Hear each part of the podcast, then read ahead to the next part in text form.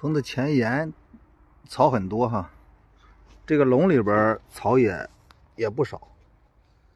这是我们为了建立起这种生态的啊这种小环境，专门预留的草。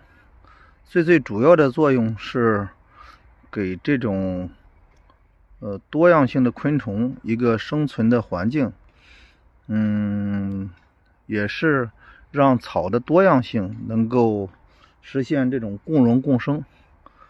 呃，在草的环境里边，这个西红柿都长得还还很好哈。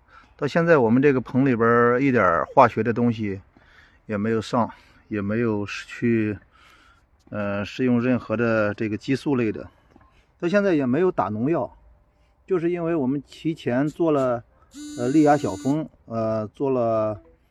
嗯，一些天敌昆虫的介入啊，大家可以看看这个番茄长的样子，还是比较有精气神的哈。这个产量也没有问题，能看到吗？这个果子的整体质量还是很不错的。看看，有一些就是在草里边，在草里边生的。看，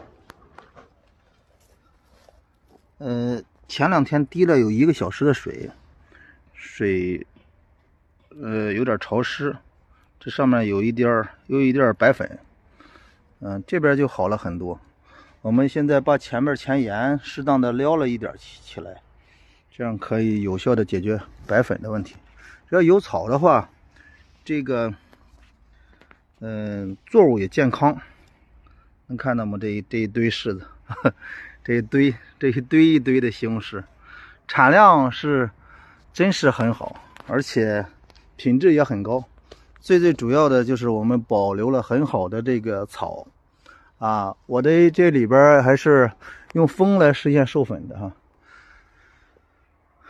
这个都是被风咬过的，有风的咬的痕迹的啊，这个也有啊。